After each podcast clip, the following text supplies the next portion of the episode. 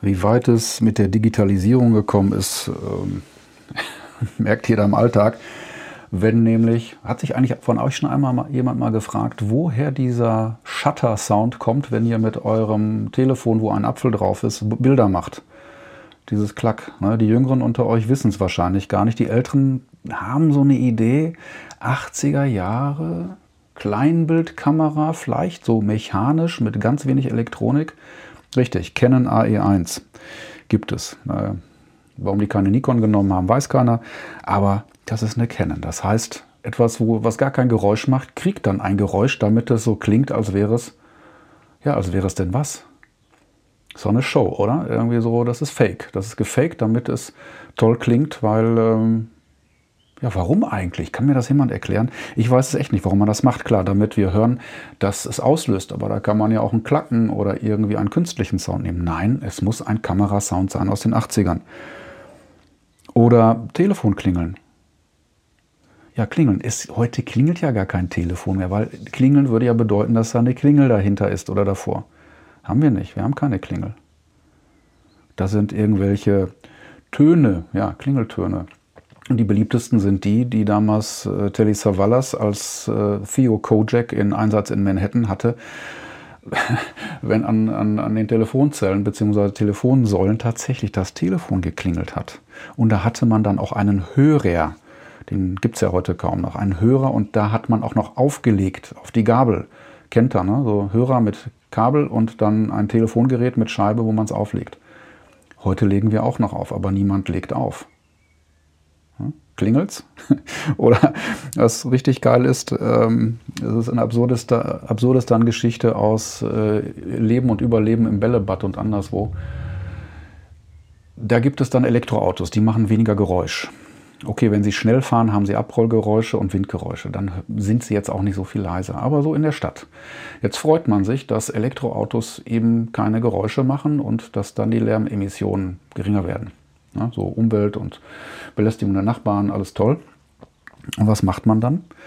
Weil man eben diese Autos nicht hört, gibt es, soll es dann demnächst eingeführt werden, oder ist das schon eingeführt, bis 30 km/h sollen die dann Geräusche machen, damit man sie hört, weil sonst wird man sie nicht hören und dann würde dann der eine oder andere überfahren werden, weil ein Auto nicht herannahen hört. Das ist doch auch schon irgendwie schräg. Ne? Und dann gibt es auch noch Active Sound Generatoren. Die gibt es bestimmt auch für Elektroautos, damit sie dann satt nach dem V8 klingen, dass dann selbst der Dacia, ha, wobei der Dacia noch nicht elektrisch ist, aber ich habe es gesehen bei einem Dacia. Active Sound, das muss man sich mal zu Gemüte führen. Da gibt es dann eine Tröte, die man sich dann unter die, nicht unter die Haube, sondern unter das Auto baut, die dann halblegal gesteuert wird von der Bordelektronik, Klammer auf, hat ein Dacia überhaupt Bordelektronik, Klammer zu, die dann Sound macht. Und zwar wie ein V8, wie ein Brüllender. Ja, ist so. Schon mal gehört, wenn Dacia V8 Sound macht, wenn er bei euch vorbeifährt? Gibt es nicht so häufig, ist auch, glaube ich, so halblegal, wenn nicht sogar illegal, gibt es aber. Ja, eine schöne neue Welt, Bällebad, Absurdistan. Aber naja, darum geht es jetzt heute mir eigentlich gar nicht so sehr. Ne? Es geht um Fokus und da habe ich mir dann schon mal gedacht, warum dann mal nicht absurd anfangen mit etwas, was außerhalb des Fokus liegt, beziehungsweise in den Fokus hereingerät. Sagen wir nicht alle und hört man nicht, du musst dich stärker fokussieren. Wir brauchen mehr Fokus auf, auf Kunden, auf den Markt, auf das Produkt, auf die Qualität. Wir brauchen den Fokus. Wir müssen konzentriert sein.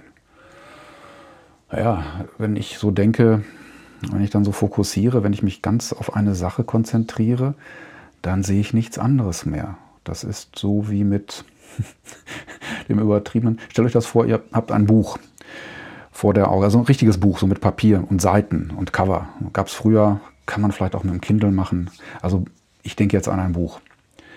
Und wenn ich dann fokussiere, dann noch näher rangehe, damit ich die Buchstaben sehe und dann gehe ich noch näher ran oder halte mir das Buch so sehr vor Augen, dass es so nah ist, dass ich die Schrift nicht mehr sehen kann. Ja, Selbstzweckfalle, ich sprach darüber. Das heißt, der Fokus wird etwas übertrieben oder so scharf gestellt, dass man quasi fast gar nichts mehr sieht. Also weder die Schrift selber, das ist dann dramatisch, aber auch drumherum nicht sieht. Also die ganze Buchhandlung nicht. Nicht umsonst kommt ja auch der Spruch irgendwo her, ähm, wenn man, wenn man im Wald ist, dass man den Wald vor lauter Bäumen nicht mehr sieht. oder so dicht vor dem Wald, äh, vor dem Baum steht, dass man den Rest nicht sieht. Und so ist das dann auch aus meiner Sicht mit dem Fokus. Weil Fokus, so wie er verstanden wird, ist so ein Fixfokus. Das heißt, wie ein Brennglas, wie etwas, das sich nur auf einen Punkt fokussiert und ähm, den dann so groß macht, dass es nichts anderes mehr gibt. Also eine Ausschließlichkeit. Und der Haken der Sache ist, ich sehe dann nichts anderes mehr. Ich lasse keine Zufälle zu, möglicherweise, wie bei den Prinzen von Serendip. Habe ich bestimmt auch schon mal erzählt. Die drei Prinzen, ein altes indisches Märchen, gibt es, glaube ich, auch nur in einer englischen Übersetzung aus dem 18. Jahrhundert. Den Auftrag hatten von ihrem Vater, König. Ne? Der Vater von Prinzen ist meist König, nicht die Prinzenrolle, sondern der König. Die hatten einen Auftrag zu erfüllen, Klammer auf welcher das genau war, weiß ich nicht, Klammer zu. Aber sie haben Dinge mitgebracht, die sie am Wegesrand gefunden haben und haben dem Zufall zugelassen. Sie haben also nicht nur stumpf den Auftrag ausgeführt, den Plan vor Augen und sind durchgerannt wie blind, sondern haben Zufälle zugelassen. Das äh, führte zu dem Begriff Serendipität, den, ja, der auch gerade wieder Nee, der war im letzten Jahr, glaube ich, etwas abgedroschener. Da musste man Serendipität üben, den Zufall zulassen und dann hat man sie wieder vergessen, weil das war dann doch nicht so praktisch, weil wenn man dem Zufall zulässt, dann hat man ja keinen Plan. Das ist doof, also nicht im Fokus, weil Fokus schlägt Serendipität und Zufall.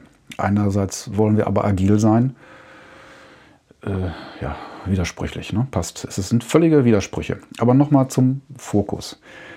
Wenn ich mich auf etwas stark fokussiere, dann ähm, sehe ich das Umfeld nicht. Jetzt nehmen wir ein Problem, einfach einen Mangel, sagen wir mal so, vielleicht aus dem privaten Umfeld. Ich kann das und das nicht tun, weil ich kein Geld habe. Also wäre der Fokus auf kein Geld, auf einen Mangel.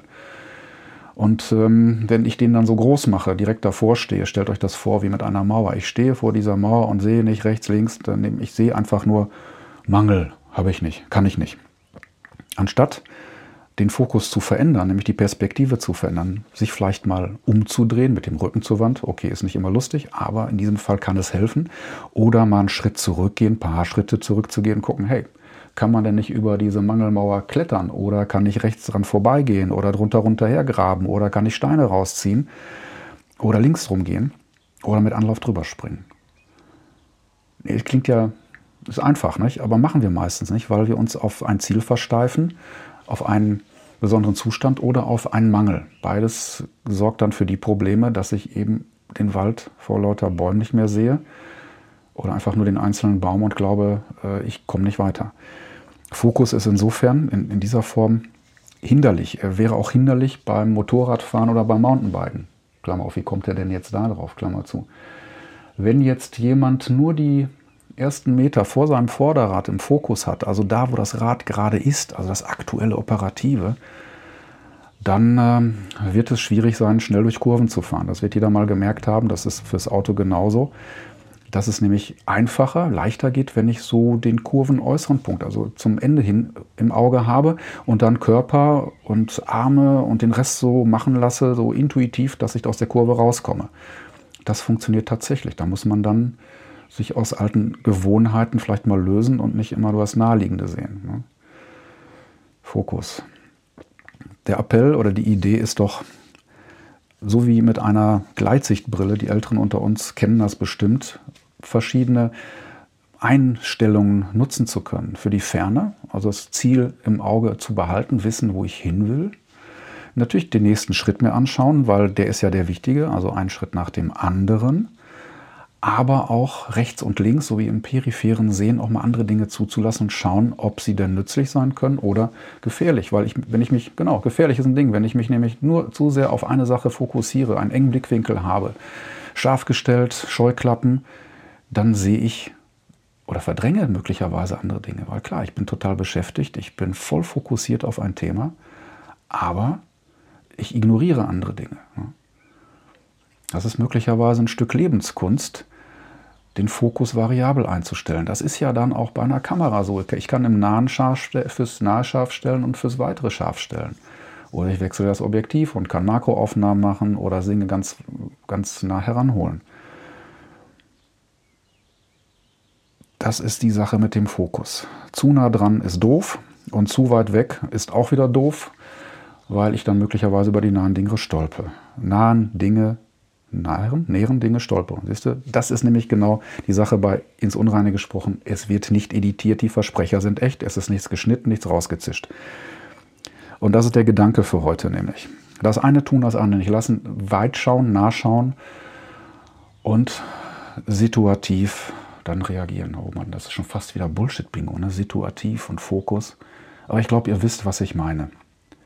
Zu nah sehe ich dann nicht, was dann dahinter oder davor steckt und ich habe möglicherweise nur die einzige Lösung oder das Problem ist so groß, dass ich es nicht, nicht leisten kann. Zu weit weg. Ich sehe die Dinge, die vor meinen Füßen liegen, die gerade nützlich sind auf meinem Weg zur Zielerreichung und lasse sie einfach liegen bzw. stolpere über sie. Das ist meine Botschaft für heute zum Thema Fokus. Ob ihr jetzt nun mit eurem Dacia, mit dem Active Sound Generator nach Hause fahrt oder mal wirklich überlegt, ob das jetzt ein Elektroauto ist mit Generator oder nicht und welche Klingeltöne es sonst noch gibt oder wo es noch analoge Geräusche im digitalen Umfeld gibt. Gute Hausaufgabe. Ich danke für eure Aufmerksamkeit. Ihr wisst, Bertolt Raschkowski, mail br.raschkowski.org. Ich hätte nämlich gerne auch mal Feedback, ist auch mal nicht schlecht, von euch beiden, die da hören. Und sage Tschüss, bis zum nächsten Mal. Bleibt mir gewogen.